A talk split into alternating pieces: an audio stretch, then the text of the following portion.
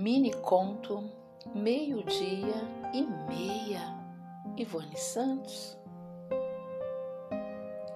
Os sóis alaranjeados no pino do dia alumiavam as vidas baças e tépidas sentadas à mesa saciadas e enfastiadas.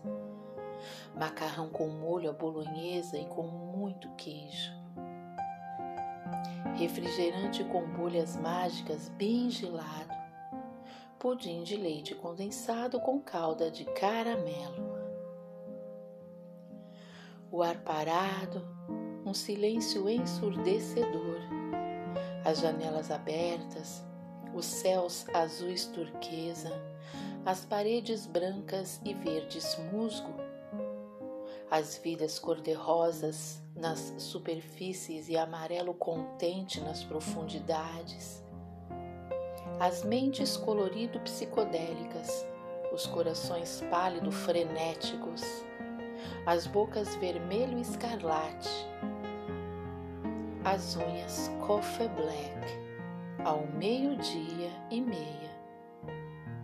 Ora,